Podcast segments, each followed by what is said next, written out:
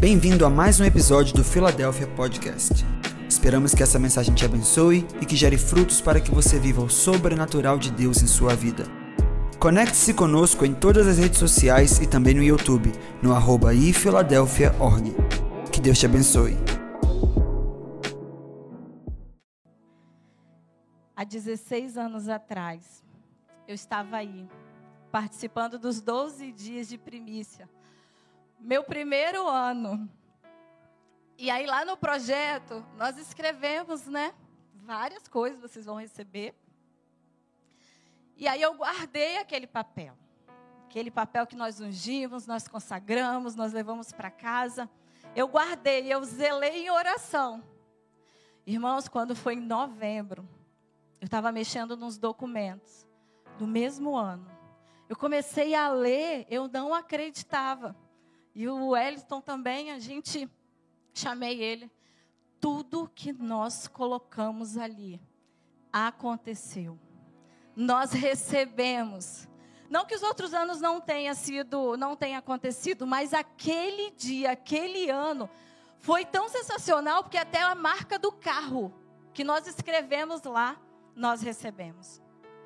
Então eu quero te dizer que 12 dias de frutificação é real.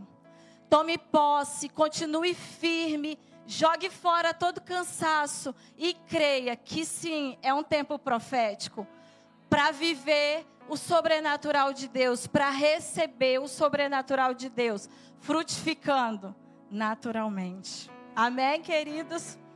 Então, nossa mensagem nesta noite é frutificando no Espírito. Eu gostaria que você abrisse a sua Bíblia comigo lá no capítulo, lá em Gálatas, capítulo 5, verso 22.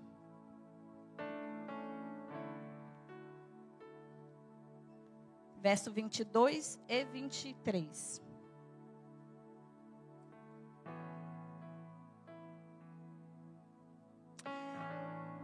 Esse texto é muito conhecido por nós e hoje nós vamos conversar um pouquinho mais sobre ele. E diz assim a palavra do Senhor: mas o fruto do Espírito é amor, alegria, paz, longanimidade, benignidade, bondade, fidelidade, mansidão e domínio próprio. Contra estas coisas não há lei. Sabe, querido, sempre que um agricultor ele planeja uma lavoura, ele tem todo um preparo e sempre que ele precisa e ele está focado em colher um bom fruto, um fruto de qualidade, ele vai com essa visão. Então começa todo um planejamento. Por quê? Porque ele quer colher um fruto de excelência. E aí acontece que, para isso acontecer, existe um processo. E o processo começa mexendo ali na terra, arando a terra, sabe, adubando. Começa com você fazendo a seleção da semente, você sabendo o melhor tempo. Isso é muito importante, o tempo para semear. Também precisamos discernir o tempo, o tempo, o tempo climático e tudo isso para que de fato venha acontecer aquilo que o agricultor esperava daquela grande lavoura uma grande colheita colheita de frutos bons. E se ele fizer tudo isso, todo esse planejamento, passar por esse processo de cuidar, sabe, de cuidar também contra ervas daninhas, cuidar contra as pragas, todo esse processo, ele quase que com certeza vai ter um fruto, uma frutificação em abundância. Sabe, queridos, mas acontece que se por, um, algum, por algum motivo der, sabe, falhar, ou, não, ou alguma coisa não der certo, ou o tempo foi errado, pode essa frutificação estar totalmente comprometida. E aí, nós lemos no texto em Gálatas, né? Ele menciona para a gente as características de um fruto que, por si só, já é perfeito. Ele, independente da circunstância, ele sempre é e será de excelente qualidade. Esse fruto, o fruto do Espírito, é resultado de uma semente de excelência. E sabe qual é a semente de excelência? Jesus. Jesus é essa semente que foi enviado à terra. Ele foi enviado à terra como semente de excelência. Como eu disse, por si só, ele já tem a frutificação constante do fruto. Isso é poderoso. Porque nós estamos aqui aprendendo e falando um pouco sobre o fruto do Espírito. Não são vários, é só um. Mas quando Jesus veio e foi enviado como semente para mim, para você, para quê? Para você entender que o fruto perfeito ele já foi lançado. Amém, queridos. E quando nós respondemos com fé a obra da cruz, o Espírito Santo vem habitar em nós e da mesma forma como uma semente é lançada no solo, ele passa a desenvolver em nós características que fazem com que eu e você se aproximemos e parecemos cada vez mais com Jesus. Amém? E quando você vai lá em Gálatas 23, no finalzinho, nós vemos ali algo muito interessante. Lá no finalzinho, 23, diz que contra estas coisas não há lei. Sabe, queridos, a lei, ela atua hoje para corrigir algo de errado. Mas, baseado-se em o fruto do Espírito, não há o que corrigir. Ele é, independentemente, extremamente perfeito. E isso é poderoso. Isso é poderoso demais. A qualidade do fruto, ela é totalmente garantida. Mas, se alguma coisa der errado, lembra lá no início, as, a, a, aquela terra não ter sido de boa qualidade, não ter sido movida, remexida, desenvolva, sabe, é, movida, mexida ali, arando ali com, para que ela se torne uma terra fértil, esse fruto pode estar comprometido mais uma vez. E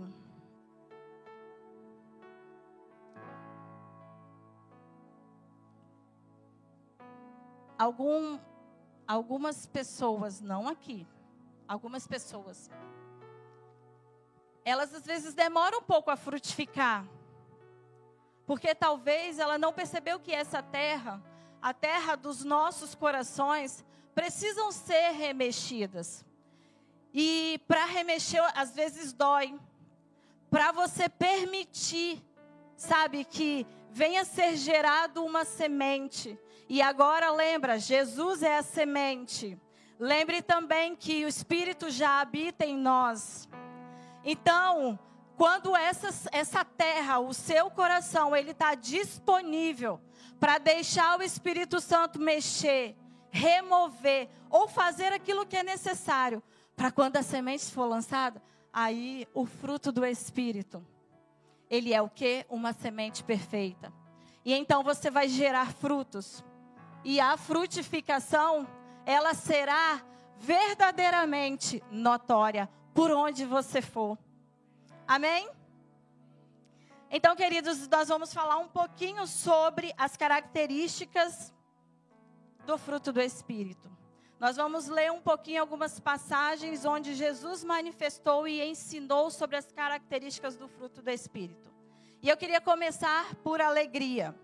Alegria é o estado de viva satisfação, de vivo contentamento, de regozijo, de júbilo. João 2, verso 1 a 3, diz assim: Três dias depois, houve um casamento em Canar da Galileia achando-se ali a mãe de Jesus.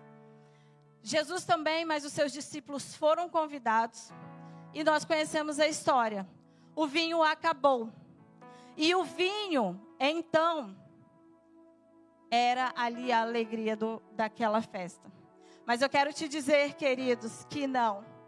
O vinho é Jesus.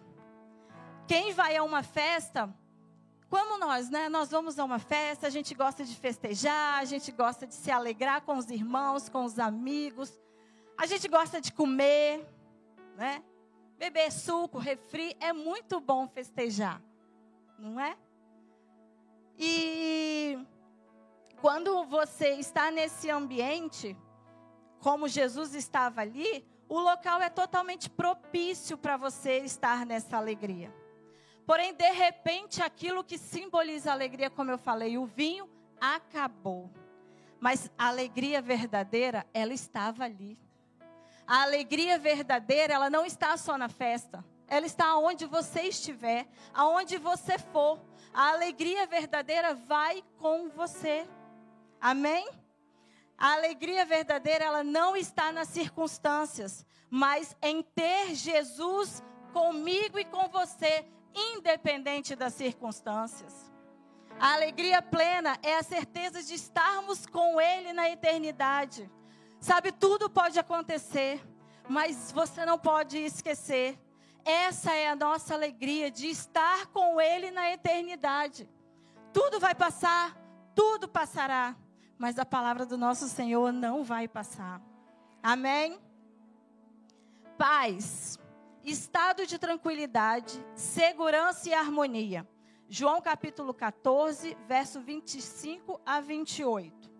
Isto vos tenho dito estando ainda convosco, mas o Consolador, o Espírito Santo, a quem o Pai enviará em meu nome, esse vos ensinará todas as coisas e, vos, e vos fará lembrar de tudo que vos tenho dito. Deixo-vos a paz, a minha paz vos dou. Não vou lá dou como dá o mundo.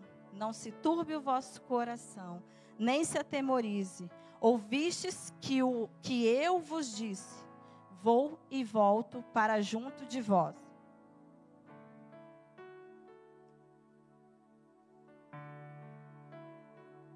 Aqui Jesus ele está ensinando para nós que a paz que ele tem a oferecer não é igual à do mundo. E muitas vezes a gente fica condicionado àquilo que está nos envolvendo naquele momento. Se está chovendo, de repente eu não posso passar, não posso ir em tal lugar. Se eu estou no meu local de trabalho, alguém discutiu, ou alguém gerou uma situação, roubou a minha paz, ou qualquer informação que você soube, ou qualquer notícia, tirando a sua paz. E aí, ele está dizendo que não, que a paz que ele tem para me oferecer e para te oferecer, ela é diferente, ela é especial, ela vai além. Amém?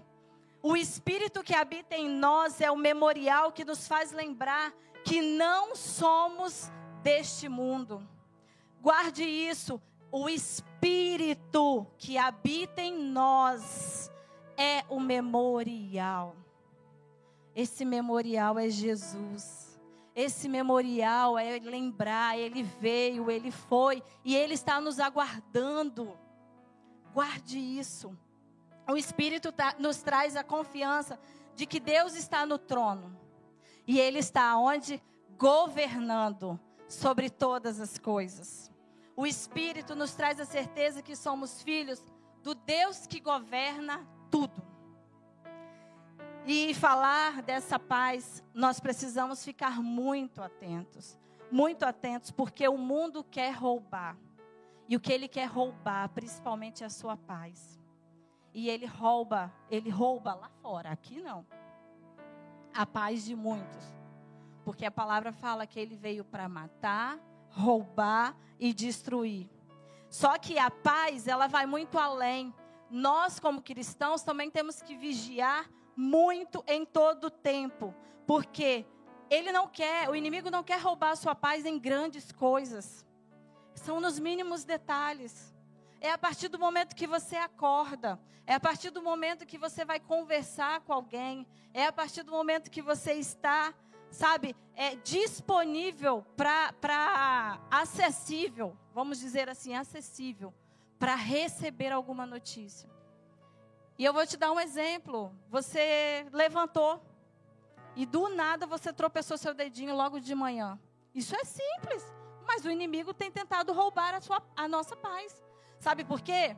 Porque não é o impacto de você bater o seu dedinho. Não é a dor que você vai sentir ali. É como você vai reagir àquilo que aconteceu.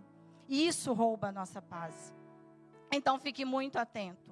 Vigilante longanimidade, paciência, constância, perseverança, lentidão em condenar. Diga comigo, lentidão em condenar. Lucas, capítulo 9, versos 50, 54 e 55. Vendo isto, os discípulos Tiago e João perguntaram: Senhor, queres que mandemos descer fogo do céu para os consumir? Jesus, porém, voltando-o, os repreendeu e disse: Vós não sabeis de que espírito sois. Olha para você ver, pense na dificuldade.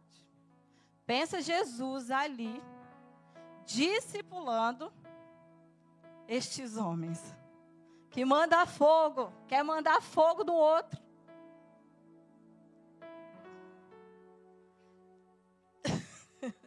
Ninguém ouviu.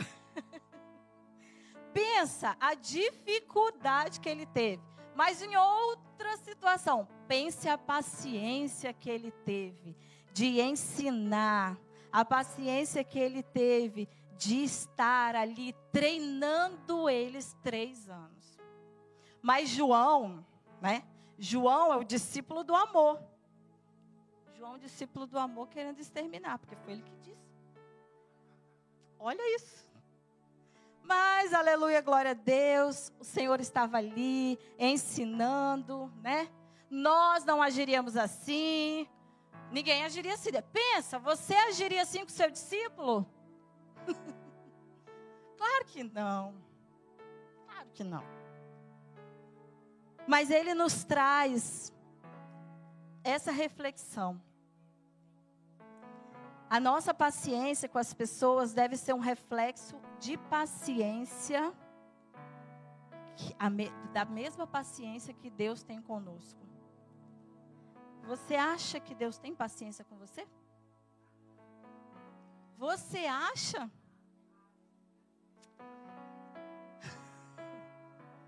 Agora pensa, por que será que você não tem paciência com o seu filho? Por que será que você perde a paciência tão rápido com seu esposo? Por que será que você perde a paciência tão rápido com a sua esposa? Por que será que você perde a paciência? Vou falar disso lá na frente. Deus criou cada ser humano singular. Ele sabe o seu ritmo, ele sabe o ritmo de cada um. E por isso age conosco com uma paciência singular. Pense nisso. Obrigado, Jesus. Quando você perder a paciência com seu filho, pense, é uma pessoa singular. Haja com ele também de uma forma singular.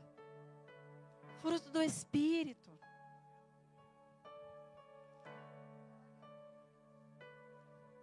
O que ele nos pede é que façamos uns pelos outros. Então eu gostaria que você virasse para o seu irmão que está do seu lado e dissesse: Tenha paciência comigo.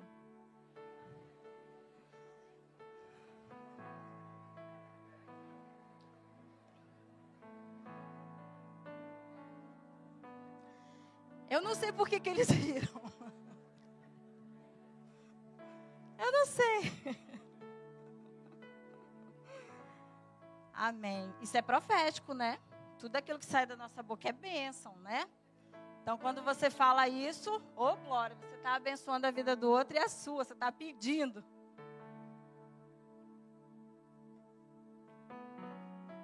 A demora em ver os resultados não significa que não haverá resultado, mas que o que está por vir é tão excelente que demora, sim, mais tempo para ser reparado. Quando nós falamos de longanimidade, paciência, você vai para os dois, sabe, abre um leque. para a forma que você age diante das circunstâncias, se você é longânimo ou não, ou essa ou, ou a, a, forma pela qual você espera. E aí vem essa paciência. Às vezes você está esperando muito tempo por algo. Às vezes você está esperando acontecer. Você está esperando uma resposta do Senhor. E é, esse é o ano. Em nome de Jesus, esse é o ano. Por isso que quando ele diz que tenha paciência, porque o que ele tem muitas vezes parece demorar, mas por ser tão excelente, ainda não chegou, mas vai chegar. Amém? Benignidade, delicadeza, amabilidade, gentileza, altruísmo. João 4, versos 6 e 7. Antes eu quero te, te ler para você o que significa altruísmo. É um sentimento nobre. A pessoa altruísta, altruísta se doa para o próximo sem esperar nada em troca. João 4, versos 6 e 7. Estava ali a fonte de Jacó, cansado da viagem, assentara-se Jesus junto à fonte, por volta da hora sexta. Nisso veio uma mulher samaritana tirar água. Disse-lhe Jesus: Dai-me de beber. Queridos, a benignidade está relacionado a, a benignidade é uma característica que está relacionada ao seu caráter. Uma pessoa benigna, benigna. Está agarrando, gente, mas está tudo bem. Amém, amém. O que, que acontece? Ela, a mulher samaritana, ela ia no pior horário para pegar água. Ela ia no horário mais quente, aonde de fato ela não queria encontrar ninguém. Exatamente por ela ser uma mulher julgada pela sociedade, mal vista pela sociedade. E Jesus, quando está ali parado à fonte com sede, então ele chega e pede a ela de beber. Sabe, queridas, no texto nós encontramos, nós vemos Jesus se encontrar com uma mulher sim mal vista. Mas ele não mudou a forma de tratar. Ele a recebeu, ele esteve com ela e de uma forma muito respeitosa ele se dirige àquela mulher e pede-me de beber. Aquela mulher sim era mal vista pela sociedade. Mas Jesus ele vem com esse amor, essa amabilidade, ele vem com essa gentileza. E sabe o que, que ele mostra para mim e para você? Que independente do que dizem de você lá fora, ele sempre está disponível para te pedir algo, porque quando ele pede algo para ela, dai-me de beber. Sabe qual é o sentimento daquela mulher que se sentia rejeitada? Eu tenho valor. Alguém chegou e me pediu algo. Não deixe o mundo tirar de você a melhor qualidade que você tem. Qualidade essa que Jesus capacita todo dia. Vem dele e é por ele, fruto do Espírito. Jesus, de uma forma, já falei, né? Respeitosa. O pedido de Jesus à mulher samaritana colocou numa, numa posição de importância. Você existe e é importante. Essa foi a mensagem que ele quis passar ali para ela. E quantas vezes você está precisando muito falar com Deus, ouvir Deus, e você sente no fundinho, no fundinho, Ele dizendo para você o quanto você é importante. E se Ele ainda não disser claramente, porque Ele diz através de palavra, através de louvor, através de uma pessoa que nem te conhece, Ele fala. Mas mesmo assim, se Ele não disser, claramente, você vai nas Escrituras e você vai ver o quanto Ele te amou, a ponto de dar a vida por nós. Você ser benigno é olhar para o próximo, independente de quem seja, e ver Deus naquela pessoa. Ser benigno é olhar para o próximo e ver Deus naquela pessoa. É, queridos, a gente está falando. Gente, todo mundo conhece aqui o fruto do Espírito, porque a gente conversa sempre sobre ele, né? Mas quando você vai esmiuçar, você vê, caraca, uau, como eu preciso mesmo trabalhar muitas coisas em mim, modificar muitas coisas em mim. E quando eu iniciei, eu disse que Jesus é a semente perfeita, que deu o fruto de excelência. Por si só, ele já é o melhor fruto. Então, nós vemos esperança nisso. Nós temos, né? Glória a Deus por isso. Bondade. Exteriorização da benignidade em forma de ações. Marcos capítulo 10, verso 46 a 52. E foram para Jericó, quando ele saía ali de Jericó, juntamente com os, com os discípulos, e numerosa era a multidão, Bartimeu, cego, mendigo, filho de Timeu, estava sentado à beira do caminho. E ouvindo que era Jesus, o Nazareno, pôs-se a clamar: Jesus, filho de Davi, tem compaixão de mim. E muitos o repreendiam para que se calasse, mas ele cada vez gritava mais: Filho de Davi, tem misericórdia de mim. Parou Jesus e disse: Chamai-o. Chamaram então o cego, dizendo-lhe: Tem bom ânimo, levante, levante, ele te chama. Levanta-te, ele te chama. Lançando de si a capa, levantou-se de um salto e foi ter com Jesus. Perguntou-lhe Jesus: Que queres que eu te faça? Respondeu o cego: Mestre, que eu torne a ver. Então Jesus lhe disse: Vai, a tua fé te salvou. E imediatamente tornou a ver. Um estranho, em meio à multidão, chama por Jesus, clama por Jesus. E Jesus ouve o seu clamor. Jesus ali para e diz: Ei, chama-o. Você tem clamado por Jesus? Você tem dito, Jesus, filho de Davi? Oh Senhor. Aleluia. Muitos ali o repreendiam para que ele se calasse.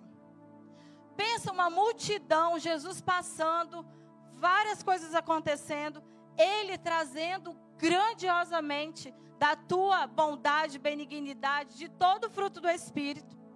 E então este cego, sem esperança nenhuma, começa a clamar por ele, porque ele sabia que era a única oportunidade que ele tinha. Talvez não aconteceria. Mas sabe o que eu quero te mostrar aqui? As pessoas o repreendiam, mandava se calar, cale-o. É isso que o mundo faz para tentar me esfriar esfriar você para deixar você apático diante da sociedade ou diante daquele que está sofrendo, diante daquele que precisa de um olhar, de um carinho, de uma atenção. Não se deixe esfriar pelas circunstâncias ou pelo que o mundo está dizendo. Muitos vão dizer: repreenda-o, cale, mande-o calar. Não faz isso. Você é diferente. Nós somos diferentes. Amém? Mesmo em meio à multidão, Jesus ouviu o clamor. Como eu disse, mandou chamar. Três coisas que eu aprendo com isso. A bondade te faz ouvir o clamor alheio. A bondade te faz se importar com o clamor alheio. A bondade te tira da inércia e te impulsiona a fazer alguma coisa. Queridos, primeiro ouvir, segundo se importar, e terceiro, fazer. Guarde isso no seu coração. Atitude de bondade. Ela é manifesta. Manifesta. Fidelidade. Constância nos compromissos com os homens e com Deus. Mateus 26, versículo 39. Adiantando-se um pouco, prostrou-se sobre o seu rosto, orando e dizendo: Meu pai se possível, passe de mim este cálice. Todavia, não seja como eu quero, e sim como tu queres. Nós sabemos que Jesus, ele veio para uma missão. E quando ele vai para o Getsemane, ali ele vai para descansar e orar. E o seu coração aflito, coração aflito, mas não desistido de que Deus pudesse cumprir a missão. Então, Jesus foi enviado sim à terra com uma missão que ele sabia que não seria fácil. Seria muito difícil. Mesmo tendo orado ao Pai por livramento, sua palavra final foi: "O compromisso que firmei contigo, assim será." Fidelidade é honrar. Fidelidade é honrar a palavra dada. Sabe assim, querido, você fala: Oi, eu vou. Tudo bom, pastora? Vou tomar café na sua casa amanhã às 5 horas, tá? Mas ela não tem. Ela não tem necessidade de honrar com esse compromisso, porque foi o que lancei ainda já, né, afirmando. Agora, se ela me convida para ir lá, ela tem que honrar. E ela honra, glória a Deus. Queridos, por favor, honre a palavra dada.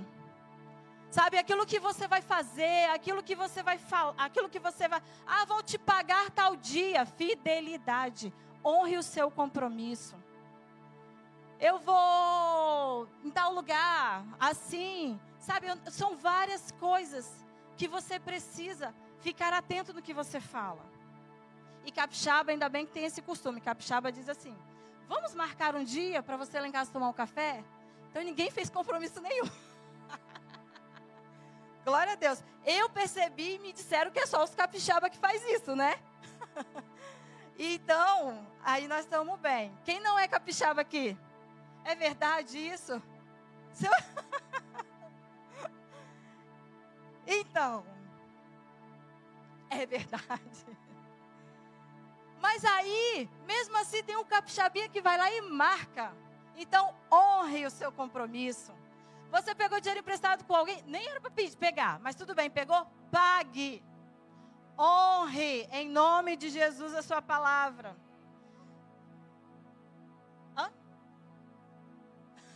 Devolva as tapoé. Ninguém pega tapoé emprestado. Hoje uma, uma minha vizinha me devolveu minha tapoé. Estava lá desde agosto. Eu me lembro porque foi algo especial. Só que assim, gente, vocês não acreditam. Eu acho que ela não me vê. Eu moro aqui e ela mora nessa porta. Mas a gente quase não se vê. Mas, gente, ela veio, a Tapoé chegou. Glória a Deus, né? É... E aí, o que, que acontece? As pessoas, elas criam expectativa em cima da sua palavra. Quer ver um, um exemplo disso? Filho pequeno, fala que amanhã você vai no shopping. Gente, é um sofrimento. Porque você tem que cumprir. E aí o que, que acontece? Eles não cobram no dia seguinte. Eles começam a cobrar agora. Não é mesmo, pastor? Então, você precisa entender que cada palavra dada você precisa honrar, porque você cria expectativa na outra pessoa. Será que você tem criado expectativas? Será que essas expectativas não estão sendo cumpridas? Estão sendo decepcionantes? Fidelidade é honrar alianças feitas. Fidelidade é honrar alianças feitas. Nós estamos numa igreja que eu posso falar nada, né? Amo esse lugar. E nós aprendemos muito sobre aliança. Nós falamos muito sobre aliança. E glória a Deus, se quebra-se aliança é porque a pessoa saiu daqui e foi. Porque nós continuamos aqui, aliançados. Mas não quebre aliança, isso é muito sério. E se você fizer aliança, honre. Porque você não vê o fim. Você não vê o fim. Então pense bem antes de fazer uma aliança. Fidelidade é dar a César o que é de César e dar a Deus o que é de Deus. Honrar. Honrar os seus dízimos, as ofertas. Honrar a Deus com os nossos dízimos. Honrar voto. Se você fizer um voto, cumpre. Não seja tolo. Se não for para cumprir, não faça. Porque isso é muito sério. E fidelidade quando você é fiel, a palavra fala: seja fiel no pouco, sobre o muito te colocarei. Nós estamos com um tema muito importante, um tema da frutificação. E eu posso te garantir que esse tema, ele vai abrir portas e portais para que de fato o sobrenatural da frutificação aconteça. Então honre, honre, honre e honre. Amém? Mansidão. Lucas 23, versículo 1 ao 49. Eu não vou ler, ele é bem extenso, mas vai falar da prisão à crucificação de Jesus. E em todo esse período, como nós falamos, ele foi para o Getsemane e ali ele já sentiu que algo diferente estava por vir, que algo estava por vir. E até a crucificação, queridos, queridas, ele foi como um cordeiro. Ele não julgou, ele não desistiu, ele não olhou para trás, ele não brigou. Ele foi como um cordeiro. A falta de mansidão pode expressar uma visão limitada às circunstâncias. A falta de mansidão pode fazer você enxergar só aqui. Só o que está acontecendo naquele momento. E não te faz olhar além. A mansidão reflete um estado de quem está enxergando acima do natural. Nós falamos em relação à paciência para com os nossos filhos, para com o esposo. E agora eu falo da mansidão. Quantas pessoas têm se irado facilmente? Quantas pessoas têm ficado bravas facilmente, inconformadas? A mansidão, nossa, passa longe, né?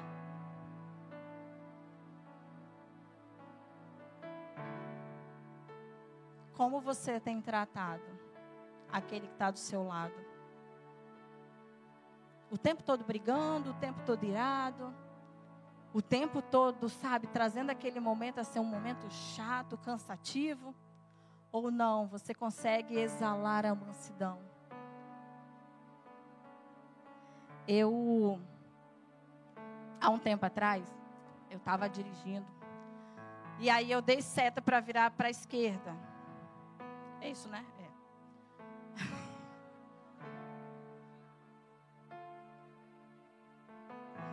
Aí De repente, um, a moto começou a buzinar. E é tipo assim, sabe, gente, não tem um ponto cego? Quem dirige sabe que existe um ponto cego no carro, não existe, gente? Glória a Deus. Eu não vi o cara da moto passando. E aí ele buzinou e me xingou, gente, ele me xingou. e eu tinha que. Ah, o quê? Quando ele fez, eu estava ainda processando o que tinha acontecido. Não, ponto cego. foi o ponto cego. É verdade, gente, foi o ponto cego. Senão daqui a pouco vocês vão falar que eu não sei dirigir. Ninguém vai querer pegar carona comigo. Gente, ó, falam que quando eu dirijo, quando alguém vai comigo de carona, fala que eu sou piloto de fuga. Nem sei por que falam isso, né, pastora? Falaram isso da pastora Ana Paula também.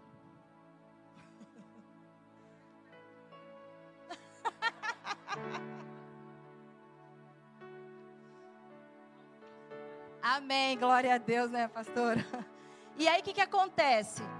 Naquele momento, eu poderia também fazer a mesma coisa, xingar, sei lá, fazer qualquer coisa, mas demonstrar também a minha insatisfação. Porque é muito fácil o cara vir me xingar porque eu fechei ele, sendo que eu nem sabia que eu tinha fechado ele, né? Então, então eu poderia acabar com tudo ali e esculhambar o cara. Mas eu, graças a Deus, não tive nem tempo de pensar nisso. Mas eu quero te dizer uma coisa séria. Cuidado com o ponto cego. Cuidado com o ponto cego. Não, gente, é sério agora. Cuidado com o ponto cego, porque você pode se ferir ou ferir alguém. Cuidado. Então, eu falo, eu falo muito sobre isso. Quando é, vem a ira, conte até 10. Ah, pastora, 10 é pouco. Então conte até 20. Ah, é pouco, não tem problema. Passe a noite contando. Mas não deixa, não deixa o diabo se aproveitar daquele momento e você perder a sua bênção. Como eu te falei, você vê aqui, a falta de mansidão só te faz olhar para as circunstâncias. Mas ei, conte até 10, até 20 para você olhar além. Além. Amém? Domínio próprio controlar-se a si mesmo. João 8, 3 a 8. Os escribas e fariseus trouxeram à sua presença uma mulher surpreendida em adultério. E fazendo-a ficar de pé no meio de todos, disseram a Jesus: Mestre, esta mulher foi apanhada em flagrante adultério, e na lei nos mandou Moisés que tais mulheres sejam apedrejadas. Tu, pois, que dizes? Isto diziam eles, tentando-o, para terem de que o acusar. Mas Jesus, inclinando-se, escrevia na terra com o dedo. Como insistissem na pergunta, Jesus se levantou e lhes disse: Aquele que dentre vós estiver sem pecado, seja o primeiro que lhe atire a pedra. E tornando a inclinar-se, continuou, continuou a escrever no chão. Uau! Nós também conhecemos muito bem essa passagem. E conhecer não é o suficiente. Conhecer não é o suficiente. Em uma tensão, em uma situação ali de grande tensão, em uma situação ali onde Jesus mantém a calma e contorna a situação de forma magistral. Eu não queria que você olhasse para a mulher sendo apedrejada. Eu gostaria que você focasse em olhar no comportamento de Jesus. Ele continuou, se manteve alinhado na maior calma. Escrevendo estava, escrevendo continuou. E essa foi uma atitude pelo qual todos ali começaram a sair, porque quem não tem pecado que atire a primeira. E aí todo mundo começou a sair devagarzinho. Ficou só ele e a mulher. Mas como eu disse, eu quero falar de Jesus. Você foi forjado para governar. E isso começa governando a si mesmo. Se você tivesse numa situação de pura tensão, uma discussão. É, aqui ninguém passa por isso. Mas, tipo, no meio da família, assim, vocês estão discutindo e tal. Família que eu digo muita gente, assim, irmãos, tios, primos, né, né, né, e começa ali uma discussão. Claro que, graças a Deus, tudo acaba bem, né? Mas você está diante de uma tensão. Qual é a sua reação? Você entra no meio ou você consegue sair de uma forma magistral? Se você está em uma tensão como essa no trânsito, como você consegue sair? É, queridos, não é fácil, né? Mas Jesus nos ensina que precisamos governar nós mesmos. Precisamos começar a governar a nós mesmos. O que eu aprendo com isso? O Espírito te capacita a não ficar refém dos seus pensamentos. O Espírito te capacita a não ficar refém dos seus sentimentos. O Espírito te capacita a não ficar refém das suas paixões. O Espírito te capacita a não ficar refém da sua própria história. Quando não temos domínio próprio, vários pensamentos vêm. E todos esses pensamentos, se forem ruins ou bons, vão gerar um sentimento. E dentro desse sentimento vão gerar paixões o que vai te conduzir. E dentro dessas paixões, você vai estar construindo uma própria, a sua própria história. Só que Jesus, Ele tem a melhor história para você.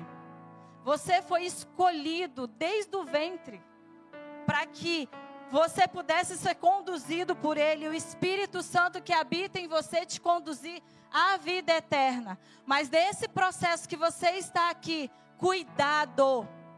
Não deixe que os seus sentimentos, pensamentos, paixões venha construir uma história que não é aquela que Jesus tem para você. Então precisamos ficar muito ligado. Porque como eu disse, o diabo veio para matar os teus sonhos, roubar os teus sonhos, destruir os teus sonhos. E quantos são os nossos sonhos? Os sonhos são os nossos combustíveis. Não pare de sonhar. Mas ei, fruto do espírito, domínio próprio, uma característica, porque ele é completo. E aí diante dessa situação, aonde Jesus ali está, ele vai de uma forma magistral e consegue conduzir e mostrar ali para aquele povo. Que não era para olhar ou crucificar a mulher, porque é muito fácil você julgar o outro. Agora eu te pergunto: quantas vezes você tomou atitudes que Jesus não faria se tivesse no teu lugar? Quantas vezes? Sabe, algumas vezes a gente vai conversar com o discípulo, discípula. E aí eu falo: "Ah, mas crente falha mesmo. Crente peca mesmo. Ah, mas eu sou humano." Sim, querido, mas olha só. A palavra do Senhor fala que nós devemos buscar alcançar a estatura do varão todos os dias. E então eu te pergunto, no lugar de Jesus, se Jesus estivesse no seu lugar, o que ele faria? Ah, eu sou da carne. Ah, eu sou humano. Posso errar? Não, querida, é lutar contra a carne todos os dias. Amém? É, eu coloquei aqui, ó, a gente fala, eu sou crente, mas não sou besta. Nove. Não sei se vocês perceberam, mas a gente inverteu a ordem, né? Agora nós vamos falar do amor. O amor, o ingrediente principal. João 3,16. Porque Deus amou o mundo de tal maneira que deu seu Filho unigênito para que todo aquele que nele crê não pereça, mas tenha vida eterna. João 15,13 diz: Ninguém tem maior amor do que este de dar alguém a própria vida em favor dos seus amigos. Ah, queridos, o amor, ele prepara a terra para receber a semente.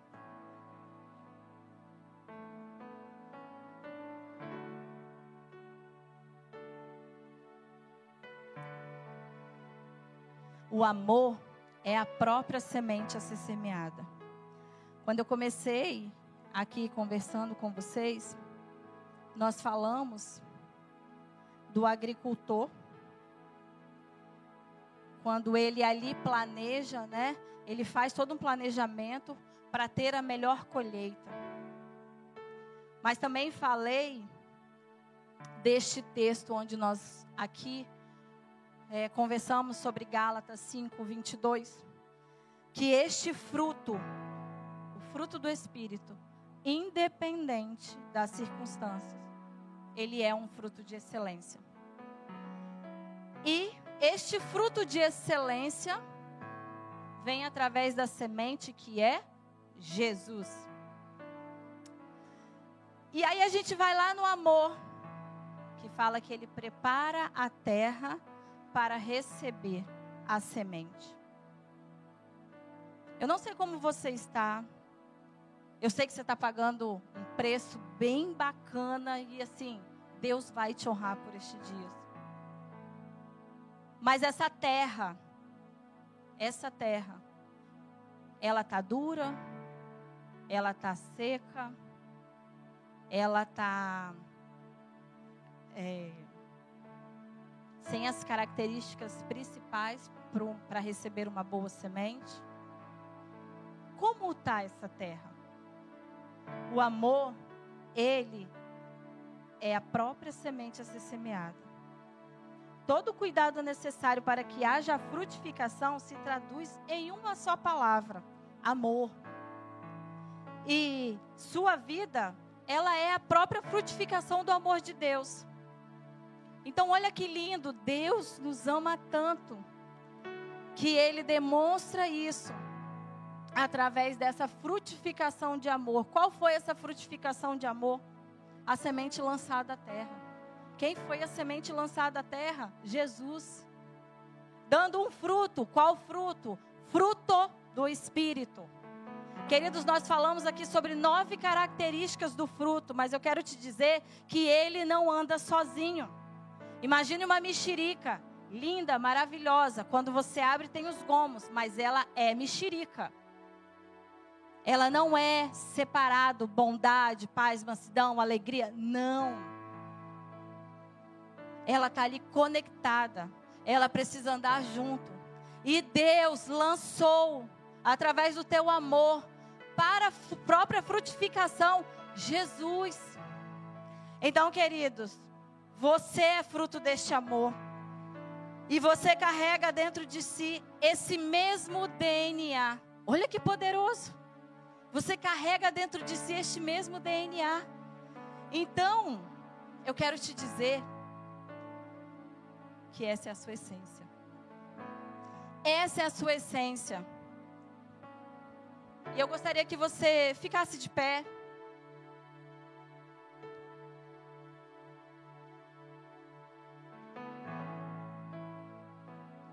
Sua vida é frutificação do amor de Deus. Você é fruto deste amor. O amor que foi de dar a vida por mim e por você. O amor que foi entregar o seu filho unigênito. Essa semente, ela frutificou. E essa frutificação, ela é de excelente qualidade. Essa frutificação é de excelente qualidade. E se eu e você viemos deste amor e temos o mesmo DNA e essa é a nossa essência, uau! Eu estou pronto para frutificar. Então eu gostaria que você fechasse os teus olhos, colocasse a mão no teu coração, porque agora o teu coração é essa terra, aonde a semente vai ser lançada. E sim, nós sabemos que o Espírito Santo já habita em nós.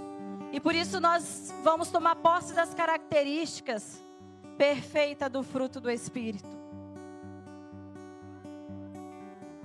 Feche os teus olhos e comece a pensar.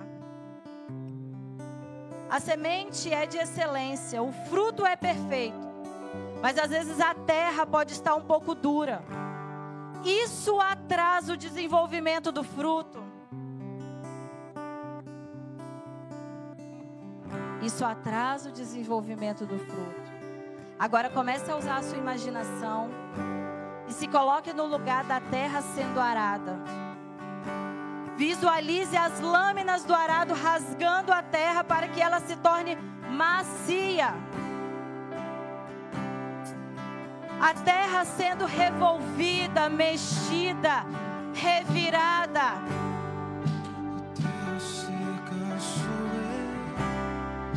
mas ela agora está se tornando apropriada para receber o adubo e se tornar preparada para receber a semente e frutificar. Comece a dizer para o Senhor: Deus, aqui está o meu coração, essa terra. Você vai ouvir este louvor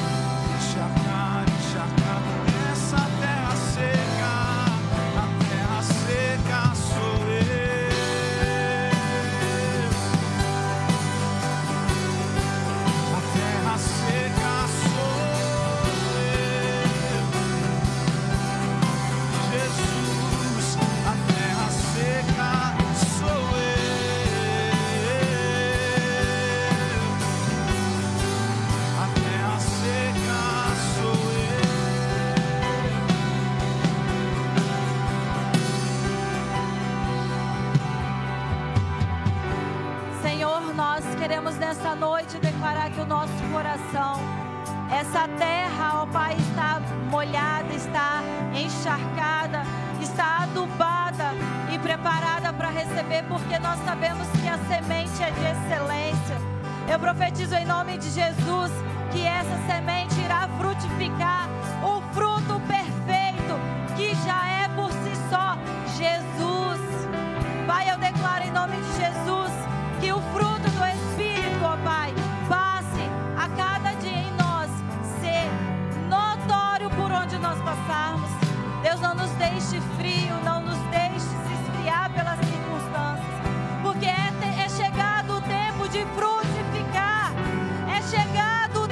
de fruto.